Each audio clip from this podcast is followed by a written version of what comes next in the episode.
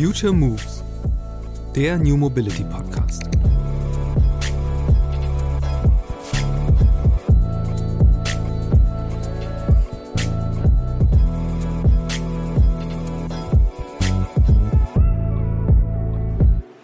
Also ich sage immer ganz gerne, das Auto ist eigentlich eine ziemlich gute Erfindung. Das ist eine sehr gute Maschine, richtig tolles Patent. Gut, dass wir das haben. Damit kann man sich nämlich sehr leicht fortbewegen und auch was transportieren. Die Sache ist nur die, ich finde, wir benutzen das Auto falsch. Es gibt ja den Begriff des Stehzeugs anstatt des Fahrzeugs. Ähm, die meisten Autos stehen eben 23 oder sogar 23,5 Stunden nur rum. Und das finde ich eigentlich sehr schade dafür, dass es so eine sehr nützliche Maschine ist. In dieser Episode des Future Moves Podcasts ist die Mobilitätsforscherin Katrin Carola Viergutz zu Gast. Sie arbeitet am Institut für Verkehrssystemtechnik des DLR in Braunschweig, wo sie sich mit dem Schwerpunkt Digitalisierung von Mobilität befasst. Dabei geht es viel um Simulationen, mit denen ihre Abteilung untersucht, wie sich bestimmte Eingriffe in die Verkehrsplanung auf die späteren Verkehrsströme auswirken. Praktisches Beispiel, wo und wie zahlreich Quartiersgaragen platziert werden müssen, um den Verkehr in Wohngebieten massiv zu senken. Besonders spannend finde ich Katrins Ausführungen zu ihrer Forschung zum Thema betriebliche Mobilität. Denn Arbeitswege sind einer der großen Hebel, wenn es darum geht, das gesamte Mobilitätsverhalten von Menschen zu beeinflussen. Und Katrin hat einige Ideen, was Unternehmen tun können, die Mobilität ihrer Mitarbeitenden besser zu managen.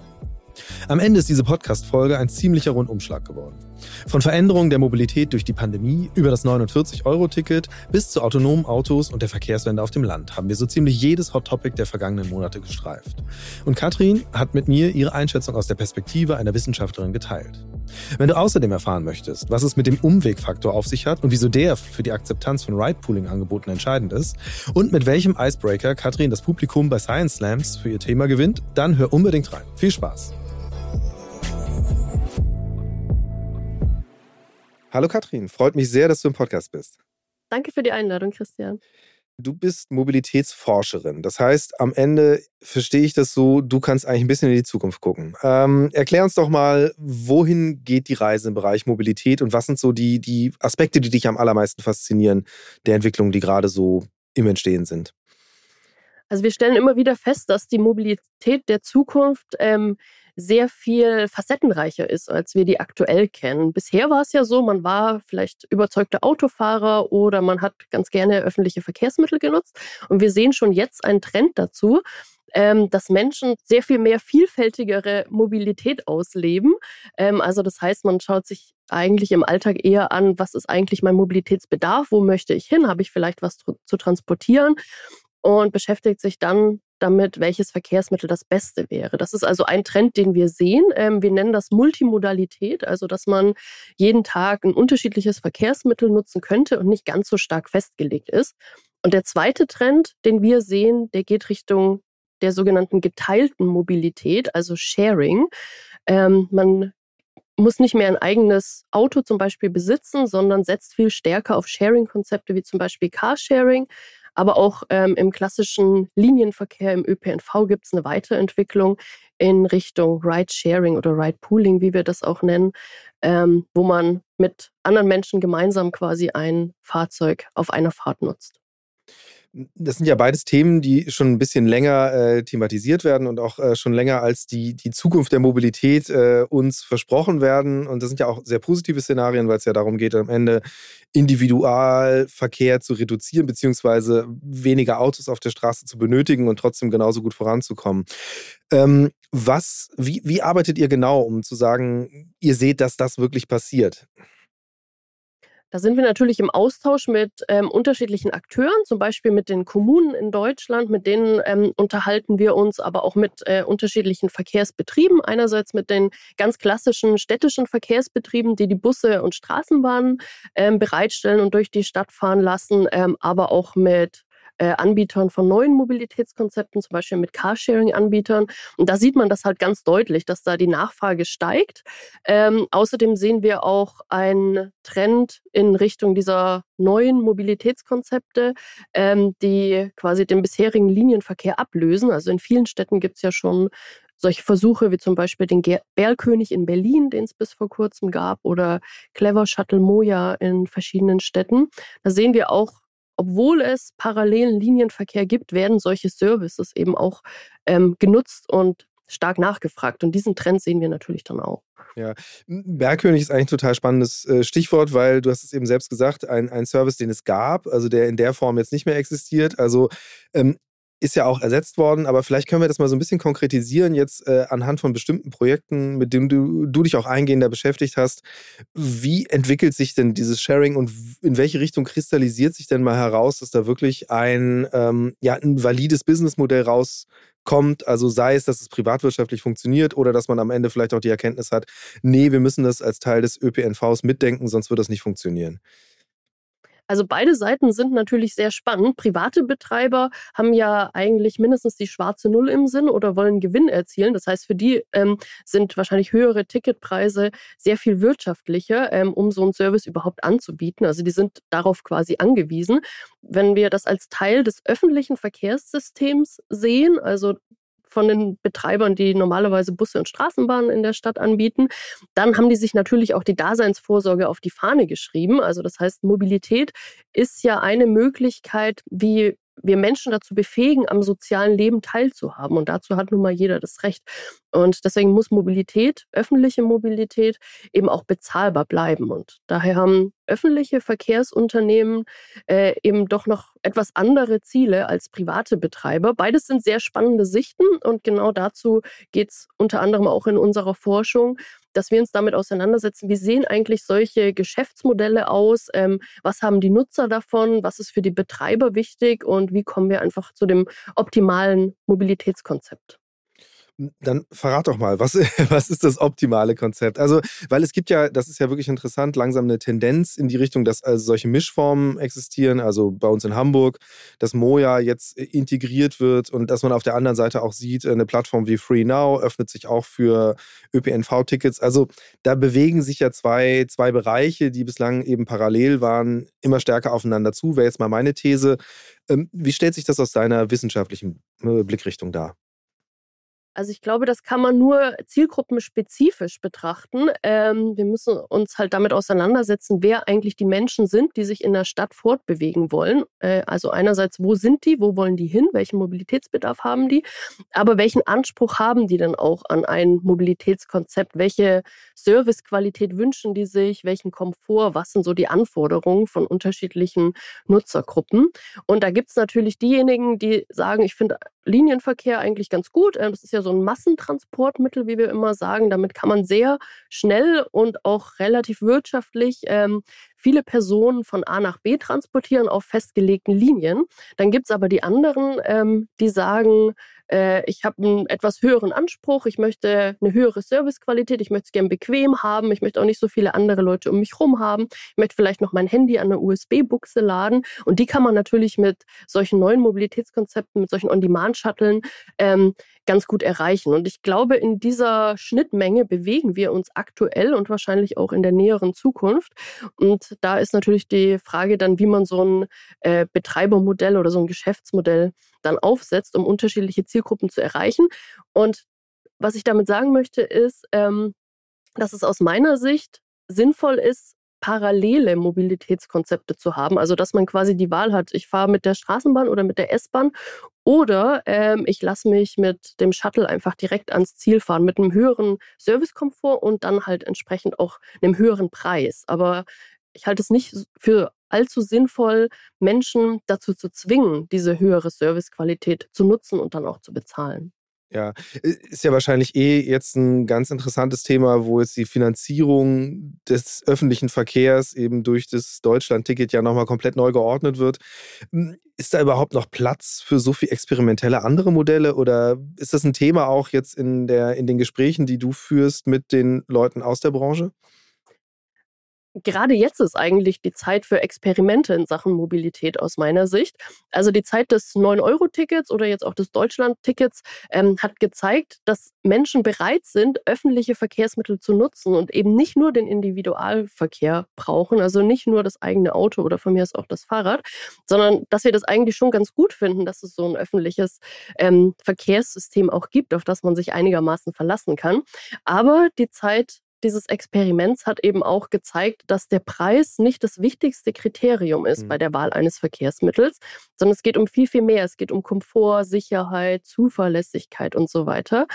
Und gerade im ländlichen Raum, wo vielleicht nicht so viele Busse fahren, ist es eigentlich egal, ob das Ticket 9 Euro oder 49 Euro kostet oder gar nichts. Ähm, weil wenn der Bus nicht fährt, kann man ihn nicht nutzen. Also deswegen ist unser Ansinnen immer, äh, das Angebot zu verbessern, viel mehr zu investieren, anstatt den Preis nur runterzuschrauben. Hm. Ähm, eine wichtige Rolle könnte perspektivisch da ja hm, autonomes Fahren spielen, einfach weil es ist ja letztlich der Faktor, die Person, die das Fahrzeug lenkt, den Bus oder das Shuttle, ist ja nach wie vor einfach der größte Kostenfaktor. Äh, das gilt ja für alle Bereiche, also sei es in der, in, in der Stadt als auch auf dem Land. Auf dem Land ist es aber noch viel äh, viel wichtiger eigentlich, weil das ist ja das, was du sagst, man muss das Angebot da erhöhen. Also wäre eigentlich äh, die Perspektive lieber mehr Fahrzeuge, dafür kleinere Fahrzeuge, sprich autonome Fahrzeuge. Ähm, wie schätzt du das ein? Wie realistisch ist das Szenario, dass man jetzt wirklich ähm, von dieser Phase, dass es einzelne Tests mal gibt, äh, Reallabore, dahin kommt, dass man jetzt wirklich sagt, wir haben jetzt in der Fläche auch mal einen weitestgehend autonomen oder ferngesteuerten Linienbetrieb? Ja, das Fahrpersonal ist nicht nur ein wirtschaftlicher Faktor, sondern äh, wir sehen das ja, wenn wir so durch die Stadt gehen, überall wird Fahrpersonal gesucht. Also es mangelt einfach an Fahrpersonal. Häufig, wenn im Nahverkehr, im Stadtverkehr ähm, Busse ausfallen, dann liegt das daran, dass sie einfach nicht genug Personal haben. Und da denke ich, kann autonomes Fahren sehr nutzenstiftend sein. Ähm, um diesem Fachkräftemangel auch zu begegnen. Und wie du schon sagtest, also gerade im ländlichen Raum sehe ich da für große Chancen. Da sind natürlich noch sehr, sehr viele Fragen ungeklärt, insbesondere ethisch-moralische Fragen, juristische Fragen. Also ich denke, es wird schon noch eine ganze Weile dauern. Das heißt aber ja eigentlich, dass die, die Mobilitätswende auf dem Land eigentlich etwas ist, wo wir jetzt gar nicht groß drüber reden müssen, sozusagen, weil wir die technischen Möglichkeiten noch gar nicht haben. Also Mobilitätswende auf dem Land ist eben nochmal was ganz anderes als Mobilitätswende in der Stadt. In der Stadt gibt es halt häufig, zumindest in Großstädten, schon ganz gut ausgebaute öffentliche Verkehrssysteme. Ja. Da hat man dann eher so quasi das Luxusproblem, oh nein, meine S-Bahn kommt erst in zehn Minuten. Ähm, aber Leute, die auf dem Land wohnen, die können darüber eigentlich nur lachen, weil der fährt vielleicht nur ein oder zweimal am Tag ein Bus. Ähm, Macht es dann natürlich auch nicht so leicht, den Alltag zu bewältigen. Und wir sehen das in großen Städten, ähm, dass ungefähr ein Drittel der Fahrzeuge, die sich tagsüber in großen Städten auf, aufhalten, aus dem Umland sind. Ja. Also das heißt, es sind gar nicht die Leute aus der eigenen Stadt, die so durch ihre Stadt mit dem Auto fahren, sondern es sind eben Pendlerinnen und Pendler, die von außerhalb in die Stadt kommen. Und daran kann man, finde ich, ganz gut ablesen, dass es eben diesen dass es eben Individualverkehr braucht, immer noch im ländlichen Raum und dass da noch sehr viel getan werden muss. Hm, das ist ja tatsächlich ein ganz gutes Stichwort, weil das ist ja ein, ein Bereich, mit dem du dich intensiver beschäftigt hast, eben wie man mit betrieblichem Mobilitätsmanagement umgeht, also umweltgerechtere Verkehrsmittelwahl für den Arbeitsweg voranbringt. Ähm, lass uns doch mal konkret über dieses Projekt sprechen. Was genau habt ihr euch angeguckt und was sind so die Schlüsse, zu denen ihr da gekommen seid? Also ungefähr ein Drittel aller Wege, die wir zurücklegen, sind ja Arbeitswege. Und ganz viele Leute haben nur deshalb ein Auto, weil die das halt brauchen, um zur Arbeit zu kommen. Und hm. es ist halt so, wenn man das Auto schon hat, wenn der Schlüssel im Flur liegt und das Auto steht vor der Türe, dann wird man diese Art von Mobilität auch nicht in Frage stellen, sondern dann nutzt man das Auto einfach auch im Alltag. Das heißt, das ist eigentlich ein sehr großer Hebel, den wir da haben. Also, wenn es uns gelingt, Arbeitswege umweltgerechter zu machen, und andere Mobilitätskonzepte auf dem Weg zur Arbeit ähm, zu ermöglichen, dann denke ich, ist es für viele Leute auch relativ einfach, das Auto abzuschaffen. Die haben das halt nur, um zur Arbeit zu kommen. Und in dieser Studie, die wir gemacht haben, gemeinsam mit der Stadt Braunschweig und mit, mit der TU Braunschweig, hat das DLR eine qualitative Befragung gemacht innerhalb von Braunschweig ähm, in einem Gewerbegebiet. Da haben wir mit den Gewerbetreibenden, mit den großen mhm. Arbeitgebern gesprochen und die interviewt. Ähm, ob die grundsätzlich daran Interesse hätten, die Arbeitswege der Mitarbeitenden unter die Lupe zu nehmen und mal ja. schauen, ob es vielleicht eine Möglichkeit gäbe, ähm, den Weg mit dem Fahrrad zum Beispiel zur Arbeit oder mit dem ÖPNV zu verbessern. Wie groß war da die Offenheit? Also die Gewerbetreibenden waren sehr interessiert daran, mhm. mit uns ähm, in den Interviews darüber zu diskutieren. Ähm, allerdings hat man schon auch gemerkt, dass äh, ihnen auch so ein bisschen der Ansatz fehlt, beziehungsweise die Motivation, das wirklich durchzusetzen. Es gab teilweise schon vor längerer Zeit auch Überlegungen bei den Gewerbetreibenden, dass man zum Beispiel den Mitarbeitenden Fahrräder zur Verfügung stellt und Fahrradhelme oder Jobtickets für öffentliche Verkehrsmittel. Und das ist aber, hat sich nicht richtig durchgesetzt bei den Mitarbeitenden. Deswegen ähm, waren die schon eher daran interessiert, ähm, das Ganze ein bisschen höher aufzuhängen, dass man vielleicht mit der Stadt Braunschweig gemeinsam äh, mit der Kommune ein Konzept überlegt, wie man grundsätzlich dieses große Gewerbegebiet besser an den ÖPNV anschließen kann. Ja, und ist, ist das der Weg eigentlich am Ende, dass man sich wirklich immer die lokalen Strukturen einzeln angucken muss, um zu gucken, wo kann man da die Maßnahmen verbessern? Weil das ist ja letztlich eben, wenn ich mir so eine ganze Stadt angucke, ein Drittel der Leute kommt mit dem Auto dahin. Das ist ja erstmal sehr, sehr, sehr pauschal, vor allen Dingen verglichen damit, ich weiß ja noch gar nicht, wo die herkommen. Ich weiß gar nicht, wie viele eigentlich parallele Wege fahren. Das wäre ja eigentlich auch eine große Herausforderung. Hm, was habt ihr jetzt in der, äh, in dieser Analyse da festgestellt? Wie breit ist eigentlich die Basis Leute da ähm, zu so einem Umstieg zu bewegen? Also, weil welche Distanzen legen die zurück? Wie viele könnten da zumindest in der Theorie Fahrgemeinschaften bilden, ohne dass sie es wissen? Was sind da, äh, da so die Erkenntnisse gewesen? Also es ist natürlich so, dass manche Mitarbeitenden einen relativ langen Weg haben. Die kommen halt von ganz weit außerhalb. Ähm, für die muss man natürlich andere Lösungen finden als für diejenigen, die aus Braunschweig einfach in das Gewerbegebiet ähm, rausfahren. Was wir auf jeden Fall festgestellt haben, ist, dass äh, die Radwege bis zu dem Gewerbegebiet eigentlich gar nicht mal so schlecht ausgebaut sind. Aber das Problem ist, dass man sich halt innerhalb der Stadt ungern mit dem Fahrrad fortbewegt. Und dann kommt es eigentlich auch nicht darauf an, ob der letzte Kilometer jetzt schön ist oder nicht. Ähm, man fühlt sich sich einfach auf dem Fahrrad vielleicht nicht sicher genug ähm, und wird das deswegen stehen lassen und lieber mit dem Auto fahren. Ähm, die geteilten Fahrten sind ein sehr interessanter Ansatz. Also man könnte relativ leicht wahrscheinlich Fahrgemeinschaften bilden bei den Mitarbeitenden, Mitarbeitenden, insbesondere wenn die im Schichtbetrieb sind und sowieso ja. die gleiche Anfangs- und Schlusszeit haben. Ähm, aber da kam von den Gewerbetreibenden, dass sie so einen Ansatz schon versucht haben. Erstmal so ganz einfach mit so einer Art Pinnwand im Flur, so mhm. hier, wer möchte mit mir mitfahren. Es hat sich aber auch nicht so richtig durchgesetzt, ähm, weil ähm, die Mitarbeitenden halt auf dem Weg zur Arbeit oder nach der Arbeit nach Hause noch andere Erledigungen zu tun hatten und das dann als zu unflexibel empfunden haben. Die wollten dann vielleicht ja. noch einkaufen gehen oder das Kind aus der Kita abholen. Hm, äh, wie kriegt man denn, wie kriegt man sowas verändert? Weil tatsächlich, das ist ja, das ist ja dann auch ein Argument zu sagen, so, nee, ich kann jetzt keine Fahrgemeinschaft äh, bilden, weil am Ende bin ich dann eine halbe Stunde länger unterwegs, weil ich dann mit dem Auto zu Hause dann doch wieder zurückfahren muss zur Kita. Also kann man das irgendwie in den Griff kriegen überhaupt? Oder anders gefragt, wo muss man da eigentlich ansetzen, dass man die Voraussetzungen schafft, dass ähm, sowas funktioniert? Da sind vielleicht nicht unbedingt private Fahrgemeinschaften die Lösung, sondern eher, ich sag mal, öffentliche Fahrgemeinschaften. Also sowas wie ein On-Demand-Shuttle oder so ein Ride-Pooling, was man sich einfach flexibel bucht wie so ein Taxi. Nur mit dem Unterschied, dass halt noch jemand weiteres mit drin sitzt. Also dieses Prinzip mhm. kennt man ja von früher oder aus dem ländlichen Raum. Rufbusse, Anruflinientaxi oder so sind so Namen dafür. Ähm, das Ganze war ja sehr, sehr unflexibel, ist immer noch sehr unflexibel, muss man Stunden vorher buchen oder teilweise sogar schon ein oder zwei Tage vorher. Und da hat sich ja sehr viel getan. Also wenn wir da an Moja oder ähnliches denken, das ist ja so flexibel geworden, kann man eigentlich direkt buchen wie ein Taxi und sofort einsteigen. Und da könnte, denke ich, eine Lösung drin liegen. Dafür braucht man dann halt einen ganz guten Algorithmus, der auch feststellt, aha, jetzt haben hier zwei Leute, die zu einer ähnlichen Zeit in eine ähnliche Richtung wollen den Bedarf angemeldet, sie würden gerne mitfahren, ja, dann bündeln wir die doch, dann setzen wir die einfach zusammen ins Fahrzeug. Das ist, denke ich, einfacher, flexibler und vor allem kurzfristiger, als wenn man jetzt sagt, man macht so eine dauerhafte Pendlerfahrgemeinschaft über die Pinnwand, wo man sich einfach schon wochenlang im Voraus festgelegt hat, mit wem man mitfährt. Hm. Ihr arbeitet ja auch sehr stark mit Simulationen. Ähm, welche Rolle spielt es auch wenn man mal so Szenarien durchspielt und was kann man dort alles so ausprobieren? Also ich finde es total faszinierend. Äh, früher gerne auch SimCity gespielt. Ich weiß, es hat mit der Realität nicht so viel zu tun. Ähm, aber was, was sind die Tools, die ihr da in der Hand habt und was für Möglichkeiten stecken da drin? Simulationen geben uns natürlich die Möglichkeit, Sachen einfach mal auszuprobieren, bevor man die auf die Straße bringt. Das ist also viel niedrigschwelliger. Da kann man jetzt einfach sagen, was passiert denn, wenn ich jetzt aus dieser Straße hier eine Tempo 30 Straße mache? Mhm. Was ist, wenn ich sage, der Bus fährt jetzt nicht mehr hier rum, sondern darum?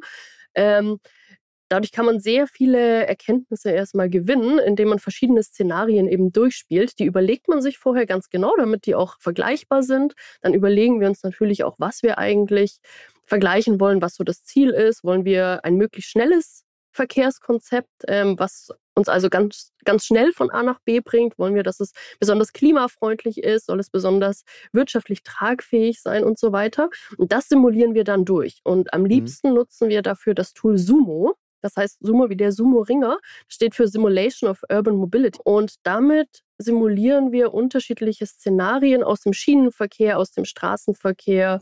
Buslinien sind drin, Fahrrad, Fußgänger kann man jetzt sogar auch noch mit simulieren. Das heißt, man hat ja. also quasi noch den Fußweg bis zum Parkplatz oder bis zur Haltestelle mit drin. Und daraus können wir dann ganz leicht erkennen, wie sich zum Beispiel Reisezeiten ändern in unterschiedlichen ja. Szenarien. Da, das finde ich gerade total interessant, weil das ist ja genau der Gedanke, wenn man eben ähm, sich Verbindungen raussucht von A nach B, ähm, dann merkt man ja in der Realität, haut es dann oft eben doch nicht hin, weil die Umsteigeverbindung beim Bus dann mal umso besser hinhaut, weil der verspätet ist, man kriegt dann noch den davor. Ähm, und eben auf der anderen Seite sowas wie Fußwege zum Parkplatz einfach auch nie mitberechnet werden ähm, in der eigenen Kalkulation erzähl doch mal so ein bisschen über Beispiele, was ihr ausprobiert habt. Also gerade wie viel, wie viel, wie verhält sich das bei dem ganzen Thema Geschwindigkeit? Ähm, wie viel Mythos steckt da drin, dass das Auto doch immer das schnellste ist? Oder ist es tatsächlich so?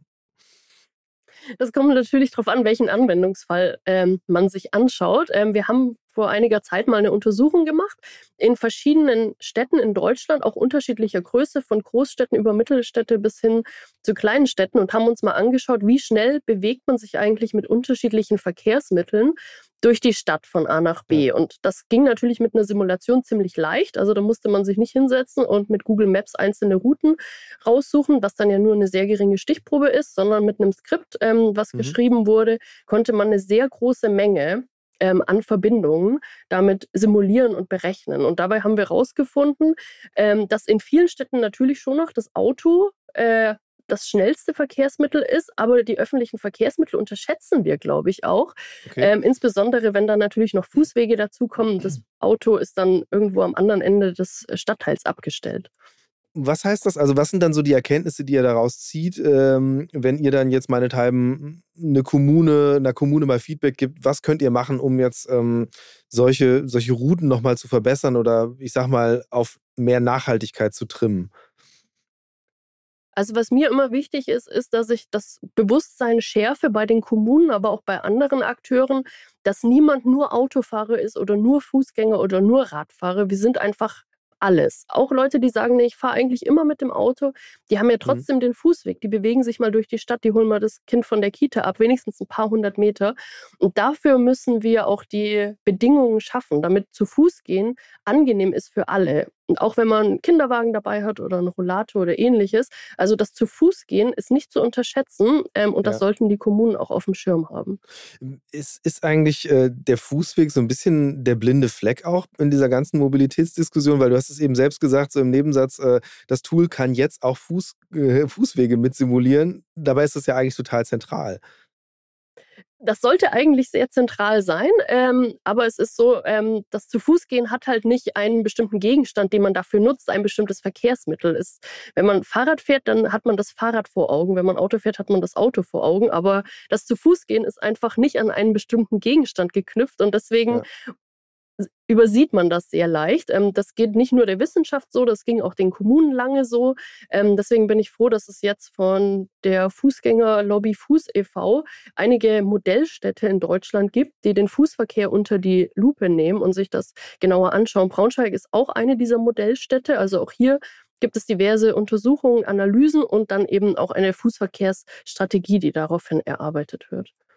Was, was ist so deine Prognose oder beziehungsweise auch vielleicht eine Erkenntnis aus den Simulationen? Wie viel, wie viel Wege kann man möglicherweise künftig vermeiden oder optimieren, wenn man einfach wirklich sagt, okay, lass mal zuerst überlegen, wie Leute ohne irgendwie andere Geräte oder Dinge, äh, die sie benutzen müssen, durch die Gegend kommen? Da sind wir in einer sehr interessanten Diskussion jetzt. Ähm, die ist seit einiger Zeit ähm, ziemlich äh, aktuell. Das ist nämlich die Diskussion um die Stadt der kurzen Wege. Also Es geht ja nicht nur darum, dass man versucht, Wege, die notwendig sind, auf umweltfreundliche Verkehrsmittel zu verlagern, sondern wir müssen uns auch die Frage stellen, warum sind Wege eigentlich notwendig? Also warum gibt es nicht einen Supermarkt direkt bei mir um die Ecke? Warum muss ich überhaupt drei Kilometer weit zum Supermarkt oder zur Kita oder zur Schule, wie auch immer? Und das ist, finde ich, auch ein sehr interessanter Ansatz, dass wir Quartiere aufwerten, dass wir Wohngebiete aufwerten.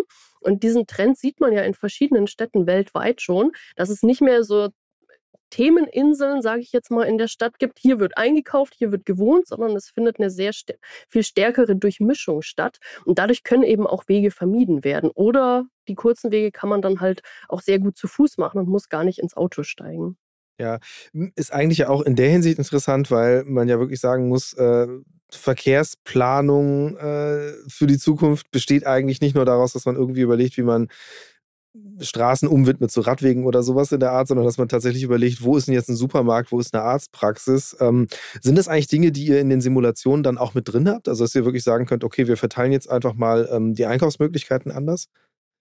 Die haben wir tatsächlich mit drin, ähm, insbesondere weil wir ja, um eine Simulation zu machen, auch wissen müssen, wo sind eigentlich Menschen und wo wollen die hin. Und dafür brauchen wir natürlich auch Orte des täglichen Bedarfs, die wir dann eben als Start oder als Ziel ähm, einer, eines, einer Mobilität ähm, sehen. Also gerade für die Nachfrage in der Simulation ist das für uns schon wichtig, wo sind denn diese Orte, wo man überhaupt hin möchte.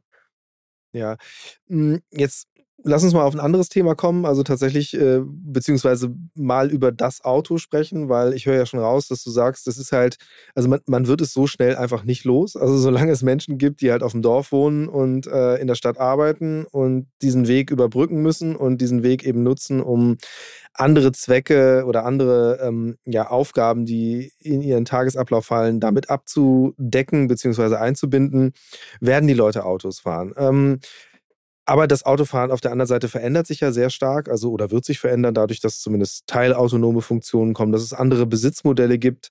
Ähm, wie intensiv schaut ihr euch das eigentlich an, ähm, wie Menschen Autos nutzen und in der Zukunft sich vielleicht auch Nutzungsgewohnheiten ändern? Also ich sage immer ganz gerne, das Auto ist eigentlich eine ziemlich gute Erfindung. Das ist eine sehr gute Maschine, richtig tolles Patent. Gut, dass wir das haben. Damit kann man sich nämlich sehr leicht fortbewegen und auch was transportieren. Die Sache ist nur die, ich finde, wir benutzen das Auto falsch. Es gibt ja den Begriff des Stehzeugs anstatt des Fahrzeugs. Ähm, die meisten Autos stehen eben 23 oder sogar 23,5 Stunden nur rum. Und das finde ich eigentlich sehr schade dafür, dass es so eine sehr nützliche Maschine ist. Ähm, das heißt, wir brauchen nicht unbedingt weniger Fahrzeuge oder andere Fahrzeuge, sondern in erster Linie brauchen wir andere Nutzungskonzepte. Das geht dann also wieder Richtung Sharing. Also das heißt, in den 23 Stunden, in denen ich selbst mein eigenes Auto nicht bewege, könnte ich das ja jemand anderem auch zur Verfügung stellen. Und dazu gibt es schon sehr viele Untersuchungen, insbesondere natürlich Interviews mit potenziellen Nutzergruppen, mit den Menschen, die in Städten leben, ob die sich sowas vorstellen können. Ja. Und da stellen wir immer wieder fest, dass viele sagen, ja, grundsätzlich könnte ich mir das vorstellen, aber das Problem ist doch, alle Leute wollen ja gleichzeitig das Auto nutzen. Während der Rush Hour zum Beispiel, nach Feierabend, da ist ja jeder gleichzeitig unterwegs und dann geht die Rechnung ja nicht auf. Aber auch dazu gibt es natürlich Untersuchungen. Also selbst während der Hauptverkehrszeit, während der Rush Hour, sind in großen Städten nur ungefähr 10 Prozent der privaten Pkw überhaupt unterwegs. Also da ist ja. eigentlich schon Potenzial da, die Fahrzeuge zu teilen. Hm, aber wie kann man, wie kann man das anschieben? Also, das ist jetzt nicht wirklich äh, Kern deiner, deiner Aufgabe, denke ich, aber was ist deine, deine Erfahrung aus den Gesprächen, die du führst oder auch persönliche Überlegung? Weil eben für viele Leute ist es ja so, sie haben halt das Auto, der Schlüssel liegt da rum sozusagen und äh, ob das da steht oder nicht, es ist halt immer diese Möglichkeit. Ich kann es nutzen, es ist da. Und ich weiß, es ist auf jeden Fall zumindest gefühlt verlässlicher da als das Sharing-Fahrzeug, äh, das spätestens zwei Ecken weiter steht. Ähm, wie kann man das aufknacken? Da findet eigentlich schon seit einiger Zeit ein Paradigmenwechsel statt. Ich glaube, das ist auch so ein, eine Generationenfrage. Also die jungen Leute, die in diesem Jahrtausend geboren wurden, die machen eigentlich alle keinen Führerschein mehr. Ähm, das stellen wir ja immer wieder fest. Also da findet, glaube ich, schon sehr starkes Zumindest die in der Stadt leben, statt. oder? Zumindest die in der Stadt leben, richtig. Ähm, Und ich glaube, dass dieser Prozess ist schon sehr, sehr lange angestoßen. Das dauert natürlich auch eine Weile, bis sich neue Nutzungsgewohnheiten etablieren, aber da sind wir, denke ich, schon auf einem guten Weg. Und das Auto als Statussymbol hat ja auch schon fast ähm, ausgedient. Heutzutage sind es ja eher Smartphones, Tablet oder sonstiges, was zum Statussymbol geworden ist. Also auch da findet ein Umdenken statt. Ich denke, wir sind da auf einem guten Weg. Wir müssen eben auch die Möglichkeiten bereitstellen, dass man diesen Paradigmenwechsel dann auch wirklich vollziehen kann, indem wir gute geteilte Mobilitätssysteme bereitstellen, die auch niedrigschwellig zu nutzen sind. Hm.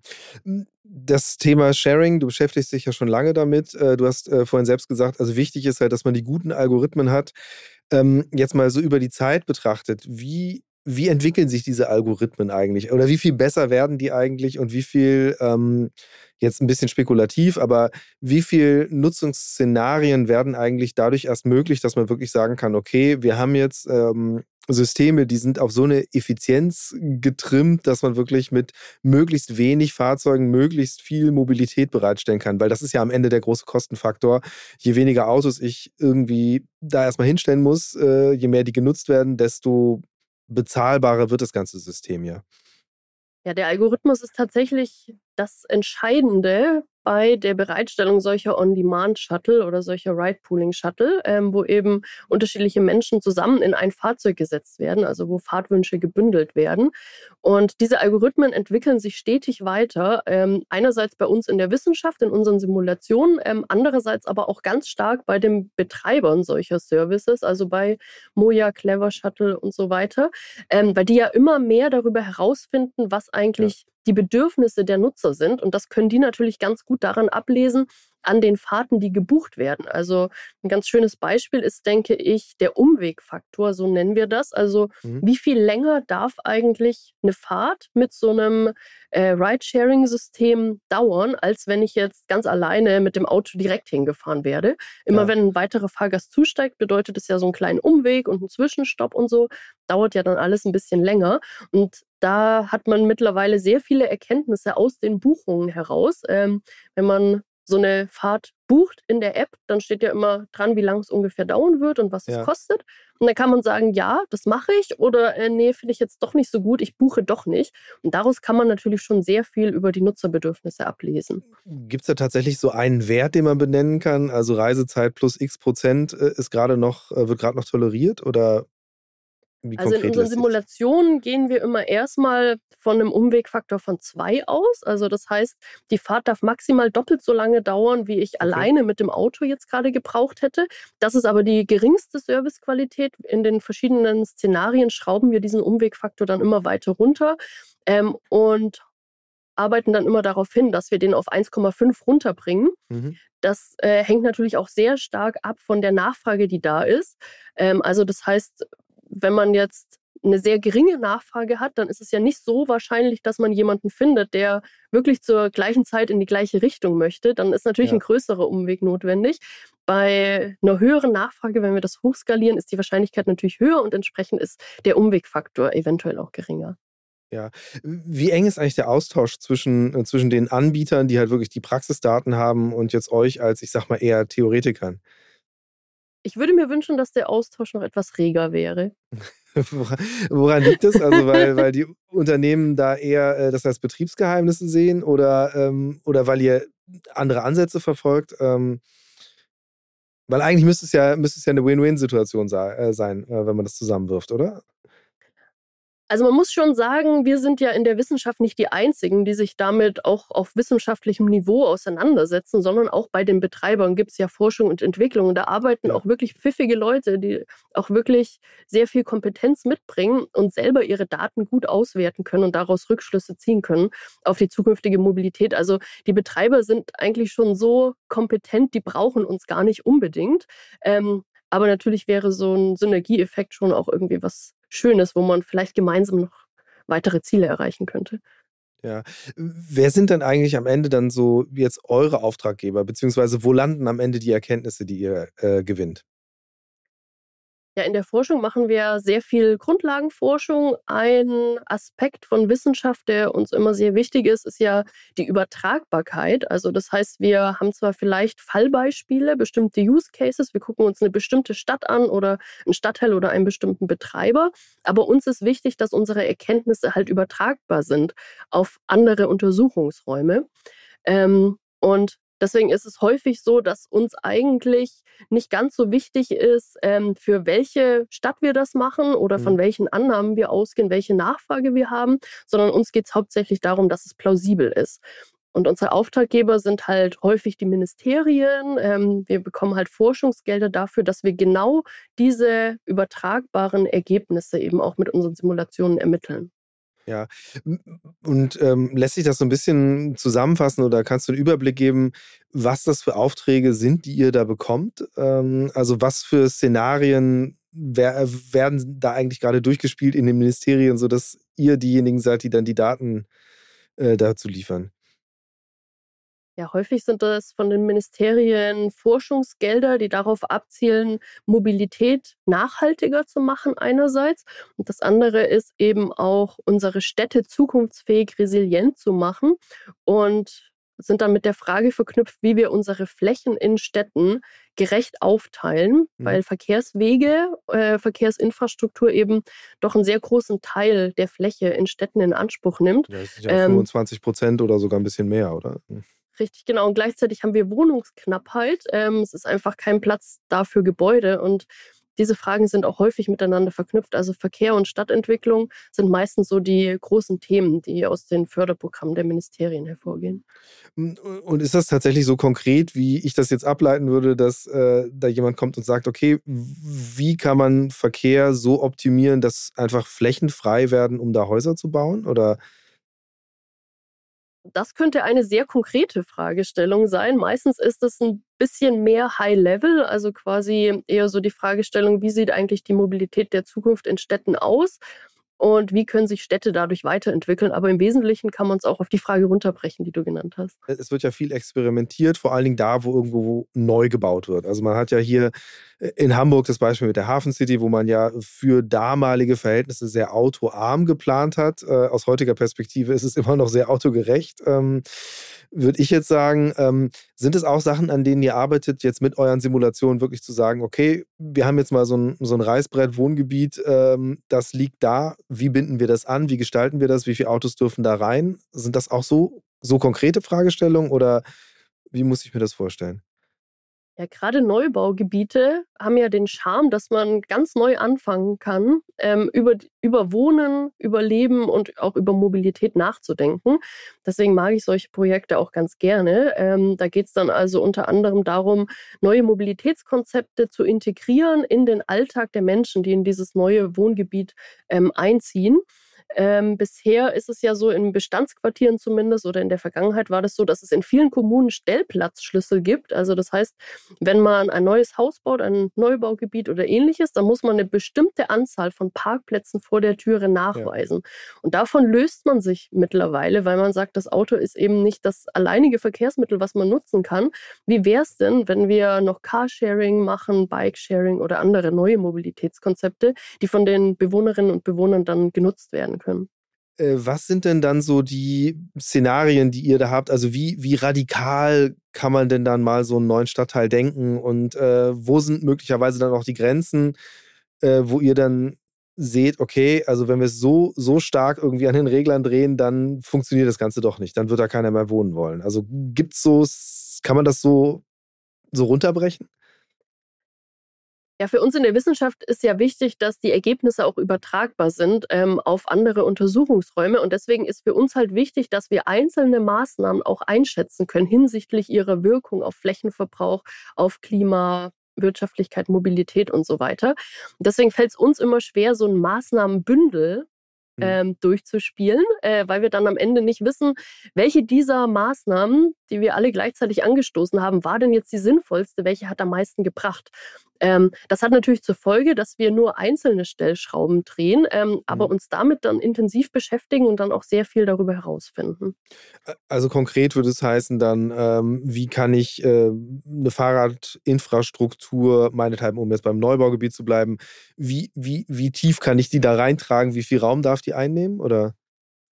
Ja, das ist ein sehr schönes Beispiel. Ähm, oder ein anderes Beispiel ist, was würde zum Beispiel eine Quartiersgarage in einem Wohngebiet bringen, wenn wir jetzt sagen, es gibt kein Parken mehr am Straßenrand, sondern alle fahren in eine bestimmte Garage. Alle aus dem Wohngebiet, die abends mhm. nach Feierabend nach Hause kommen, stellen das Auto in der Garage ab. Was würde das für das Quartier bedeuten? Und mal konkret, also was sind so die Effekte von solchen Maßnahmen? Ähm, und eben, um auf das zurückzukommen, was ich eben gefragt hatte, wo sind so die Grenzen? Also wo ist quasi, wo, wo wird es zu radikal für die Leute?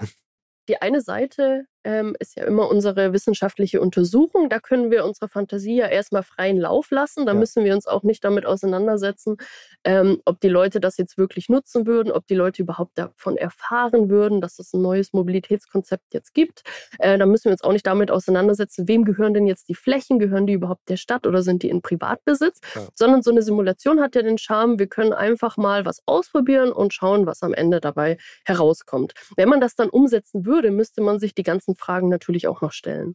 Ja, hm, aber jetzt auch innerhalb der Simulation. Also ähm, ich versuche es jetzt gerade mir so ein konkretes Bild davon zu machen. Ähm, wie, wie sieht das dann aus? Also wenn man jetzt sagt, okay, wir probiert ihr dann aus, wir haben die Garage, die, wir bauen die jetzt mal in die Mitte oder wir bauen die an den Rand oder ähm, und was sind dann die, die Effekte, die man da sehen kann? Oder wo, wo stecken dann die Unterschiede? Also gerade bei dem Beispiel mit der Quartiersgarage war es so, dass wir unterschiedliche Szenarien durchgespielt haben. Wir haben einmal nur eine Garage in dem Wohngebiet installiert, dann noch zwei, drei bis hoch zu fünf Quartiersgaragen waren das. Und uns hat insbesondere der Unterschied interessiert.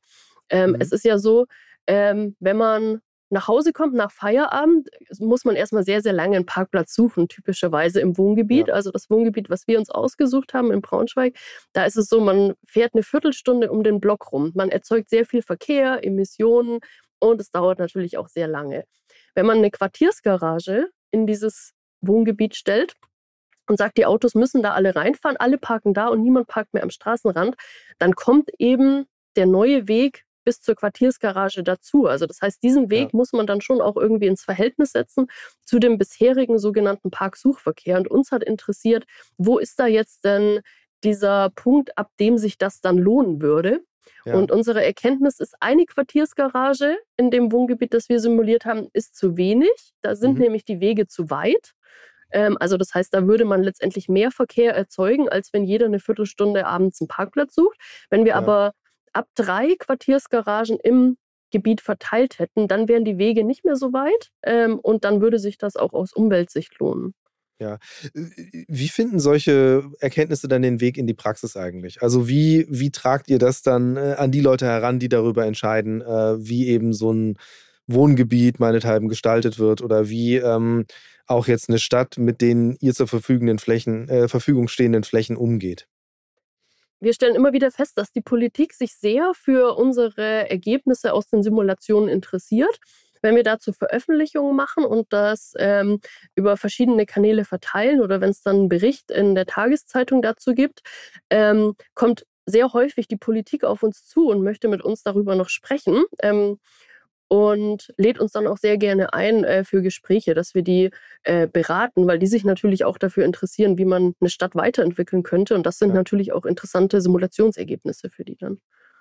Wer legt eigentlich fest, welche Bereiche ihr euch dann anguckt? Also wenn jetzt so ein Ministerium um die Ecke kommt, weil macht ja total Sinn. Also wenn ich jetzt äh, sage, ich bin Politiker in einer bestimmten Stadt und möchte eigentlich, dass die Dinge da vorankommen, äh, dann zu sagen so, ja, lass das mal durchspielen, weil dann hat man mal was da, äh, was irgendwie handfester ist als ähm, ich mal jetzt einfach nur mal die schöne Mobilitätszukunft aus.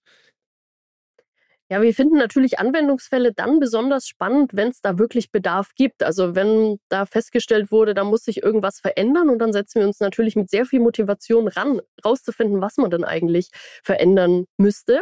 Ähm, letztendlich haben wir da aber keine Vorgaben, was unser Untersuchungsraum ist, weil das Geld ja mhm. nicht aus den Kommunen kommt. Es kommt ja, ja nicht der eben. Bürgermeister auf uns zu und gibt uns Geld und sagt, simulier mal bitte hier meine Stadt, sondern das Geld kommt ja vom Ministerium und die sagen, nicht, äh, verbessert mal diese eine bestimmte Stadt, weil da haben wir ein Problem, sondern die sagen, sagt mal ganz grundsätzlich, was könnte man anders machen, grundsätzlich in unseren Städten in Deutschland, damit ganz viele Städte davon was haben und nicht nur eine einzelne Stadt. Ja, aber nichtsdestotrotz, wie reagieren dann so EntscheiderInnen vor Ort, wenn ihr dann äh, anruft und sagt, hier, wir äh, wollen jetzt uns das mal genauer angucken? Also, was, was kommt da für Feedback?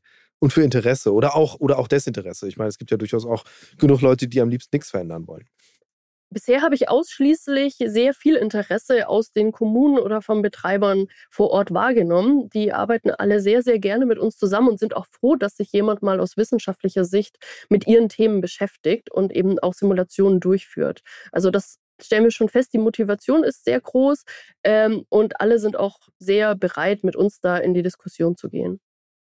Und ähm, wie, wie werden, also verfolgst du das überhaupt, wie dann so bestimmte Projekte sich weiterentwickeln? Also jetzt meinethalben eben in Braunschweig, weil das ist nah bei euch dran. Also merkst du auch, äh, hast du auch schon mal irgendwo was gesehen, wo du sagst, okay, interessant. Also vor drei Jahren haben wir da ein Projekt gehabt und jetzt sieh an, äh, passiert ja was sowas passiert auch und das ist natürlich sehr motivierend. Gerade als Wissenschaftlerin ähm, habe ich manchmal äh, so das Gefühl, man macht doch sehr viel theoretisch, was dann nicht unbedingt in die Praxis umgesetzt wird. Und sehr häufig ist das eben auch so, gerade wenn wir einfach nur ähm, generalisierte wissenschaftliche Erkenntnisse gewinnen möchten. Und umso mehr freut es mich natürlich, wenn sowas dann auch wirklich in der Praxis umgesetzt wird. Ähm, wenn ich mir ein Mobilitätskonzept überlege und das wird dann auch tatsächlich erprobt, ähm, dann wird tatsächlich der Bus auf die Straße Straße gebracht. Das ist dann schon ein sehr schönes Gefühl für mich.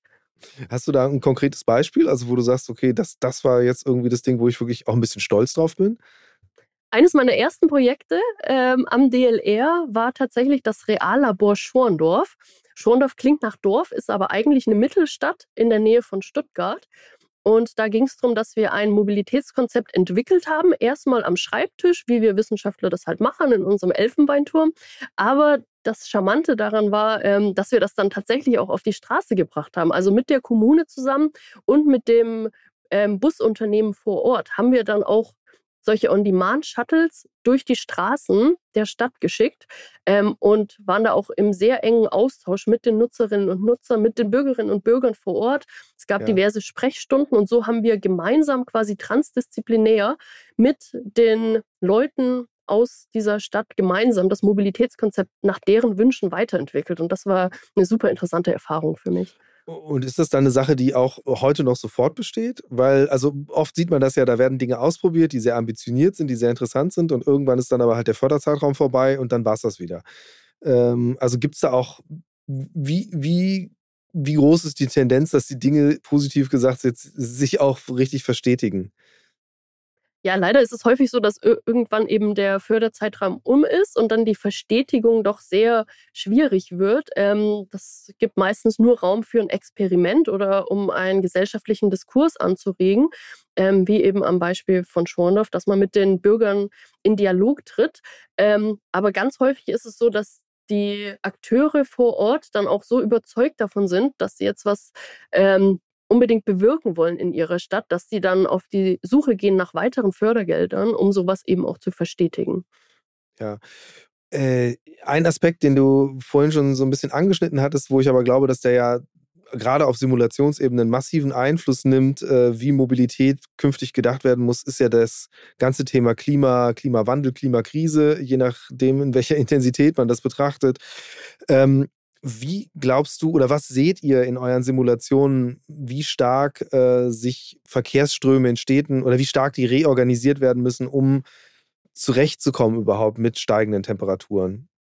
Also ich denke, ich denke zum Beispiel jetzt, ähm, ich hatte auch mal ähm, einen Podcast gemacht mit dem ähm, Vorsitzenden von Fuß e.V., äh, der eben da auch betont hatte, dass es ein total wichtiger Faktor ist, einfach mal zu bedenken, äh, die Sonne wird stärker als schwächer, äh, es wird mehr, äh, wird mehr Hitze geben in Städten, äh, es wird auch gleichzeitig viel mehr ältere Menschen geben, die natürlich dann auch sich anders bewegen, die sowieso schon mal eher kein Auto mehr benutzen, ähm, sondern sehr viel stärker zu Fuß unterwegs sind. Sind das Aspekte, die ihr auch durchspielt, Szenarien, die ihr durchspielt?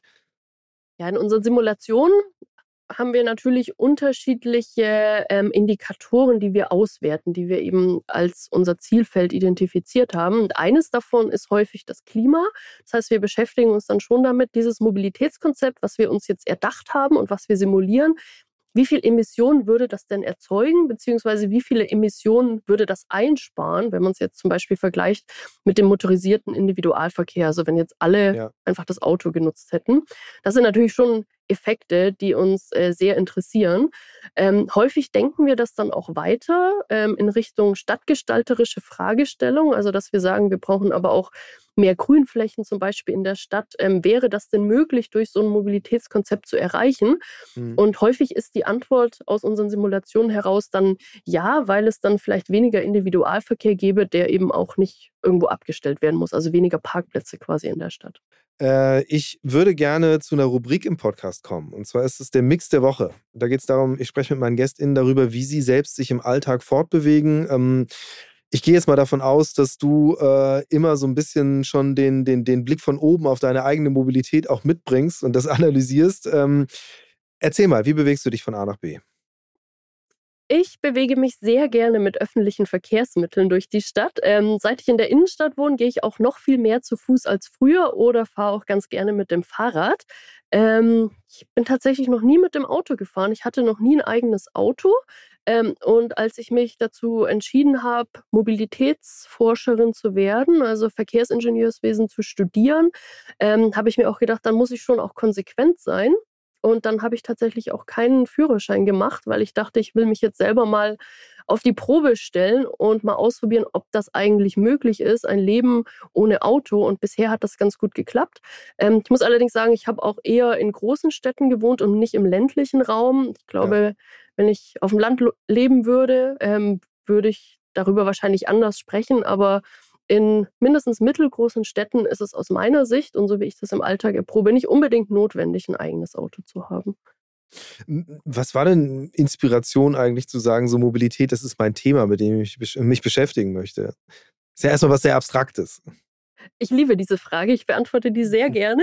Ähm, warum ich angefangen habe, Verkehrsingenieurswesen zu studieren, war gar nicht so unbedingt äh, um der Mobilität willen, sondern ich wollte eigentlich unsere Städte schöner machen. Ich bin immer ganz gerne ähm, spazieren gegangen in Städten. Ich komme ja aus Baden-Württemberg, schöne Fachwerkstädte und so weiter. Und da ist mir aufgefallen, ich kann diese schönen Städte, diese schöne Architektur überhaupt nicht genießen, weil überall Autos rumstehen. Und fand das ziemlich schade. Ich habe mich immer äh, gefragt, warum Autos so viel rumstehen und eigentlich so wenig benutzt werden. Und dachte auch, warum muss eigentlich jeder ein eigenes Auto haben? Das ist ja nicht so, dass Leute Autos immer gut finden. Ich glaube, die meisten Leute, die ein Auto haben, die haben das, weil sie keine Alternative haben. Also weil die einfach ein Auto haben müssen. Und da dachte ich, ich finde es nicht so gut, Leuten das Autofahren zu verbieten, äh, weil ich will ja trotzdem, dass sie am sozialen Leben teilhaben können, dass Menschen mobil sind, rausgehen können. Ähm, wir müssten es eigentlich schaffen, Mobilität viel einfacher zu machen, viel alltagstauglicher, umweltfreundlicher auch und eben so, dass nicht jeder ein eigenes Auto haben muss. Und da dachte ich, wir brauchen bessere öffentliche Verkehrsmittel, dann studiere ich das mal. So war eigentlich der Gedankengang dabei. Ähm, und ins, ja, der, der, eben der, der Einstieg sozusagen über den öffentlichen äh, Verkehr inzwischen bist du viel breiter aufgestellt. ähm, interessant zeigt ja, rede, äh, spricht ja auch Bände darüber, wie sich Mobilität verändert, beziehungsweise der Blick auf Mobilität. Also, das ist einfach ein breiterer, breiteres Verständnis ist, beziehungsweise die Verkehrsträger, Verkehrsmittel zusammengedacht werden. Ähm, ich würde gerne ganz zum Schluss nochmal drauf kommen. Also du vermittelst ja auch deine Erkenntnisse nicht nur auf dem Wege, auf dem wissenschaftlichen Wege, sondern ähm, auch in Form von Science Slams. Ähm, wie kam das dazu und wer, wer, ist da so die Zielgruppe? Und was unterscheidet sich? Äh, ja gut, es liegt auf der Hand, wie es sich unterscheidet davon, wenn man einen Aufsatz darüber schreibt. Aber was, was begeistert dich daran, das eben auch in eine andere Form zu bringen? Ja, Science Slams sind ein ganz tolles wissenschaftliches Format, wie ich finde. Macht sehr, sehr viel Spaß. Äh, da geht es darum, dass Wissenschaftlerinnen und Wissenschaftler zehn Minuten Zeit haben, um die eigene Forschung amüsant und unterhaltsam einem allgemein gebildeten Publikum zu vermitteln. Das sieht so aus, dass wir uns meistens bei Abendveranstaltungen auf eine Bühne stellen, zehn Minuten haben wir Zeit. Äh, Im Publikum äh, ist auch schon ganz gute Stimmung. Es wird vielleicht auch das ein oder andere Bierchen getrunken, eher Kneipenatmosphäre. Und dann stellen wir die eigene Forschung vor. Das macht halt ähm, sehr viel Spaß. Ähm, weil es dadurch auch möglich ist, nicht nur ein Fachpublikum zu erreichen, wie das wäre, wenn man jetzt auf eine wissenschaftliche Konferenz fährt, ähm, sondern dass man halt normale Menschen quasi erreicht mit der eigenen Forschung. Das macht ähm, sehr, sehr viel Spaß, ist auch so mit mein liebstes Format eigentlich. Ähm, und da ist es so, dass ich ähm, einzelne Studien quasi mir anschaue und überlege, wie würde man die jetzt unterhaltsam auf einer Bühne innerhalb von zehn Minuten präsentieren. Und es macht auch einfach Spaß, dann Menschen gleichzeitig zu unterhalten, aber auch über die aktuelle Forschung an meinem Institut zu informieren und eben ja am Ende vielleicht auch so ein bisschen zu gewinnen für die Sache, oder? Ähm, was, was, ist, was ist so, was sind so da, was ist so deine best, best funktionierende Punchline? Gerade öffentliche Verkehrsmittel sind ja so mein Schwerpunktthema und das ist ja so ein Thema, wo jeder mitreden kann, wo jeder schon mal die Erfahrung gemacht hat, das funktioniert alles nicht, es ist alles viel zu spät, ähm, kann man sich nicht so richtig darauf verlassen. Und deswegen fange ich immer ganz gerne in meinen Vorträgen damit an, dass wir uns mal kollektiv gemeinsam über öffentliche Verkehrsmittel aufregen und feststellen, was alles nicht funktioniert. Und dann möchte ich aber dem Publikum schon auch vermitteln, warum öffentliche Verkehrsmittel trotzdem eine gute Sache sind ähm, und dass es eben wichtig ist, dazu Forschung zu machen, weil eigentlich weiß jeder von uns, es ist ganz gut, dass es öffentliche Verkehrsmittel gibt. Ähm, dann ist man jederzeit einigermaßen zuverlässig mobil, es ist auch ökologisch, aber trotzdem macht es überhaupt keinen Spaß, Bus und Bahn zu nutzen. Also selbst Überzeugungstäter wie ich fahren nicht immer gerne mit Bus und Bahn, sondern das ist manchmal auch einfach nur so, eine andere Art von Motivation. So, weil man halt was Gutes quasi machen möchte, fährt man jetzt mal ausnahmsweise mit den Öffis. Ähm, und da möchte ich gerne auch das Bewusstsein beim Publikum schärfen, dass eigentlich was Gutes ist, öffentliche Verkehrsmittel, aber dass wir noch viel dafür tun müssen, damit wir die freiwillig nutzen und eben nicht nur gezwungenermaßen. Äh, tatsächlich äh, muss ich dir leider äh, ab und an zustimmen, was, das, äh, was, was den Aspekt angeht, dass man ähm, viel viel theoretischen Überbau braucht, damit man sich äh, dann doch äh, gerne in den Bus begibt, in Anführungsstrichen. Ich glaube, da kann viel passieren. Und ähm, wie ich raushöre, bist du auf jeden Fall sehr engagiert, äh, dazu einiges beizutragen, dass sich da viel verändert äh, zum Positiven und ja, wir eben am Ende das, das Fachwerkhaus ohne Auto äh, sehen können, weil einfach äh, dafür immer mal ein Bus mehr fährt vor der Tür. Ich danke dir ganz herzlich für die Einblicke in deine Arbeit und für das Gespräch. Danke dir für die tollen Fragen, Christian. Future Moves, ein Podcast von OMR und Hamburg Messe und Kongress.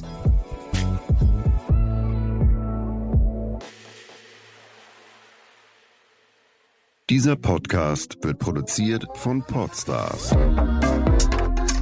bei OMR.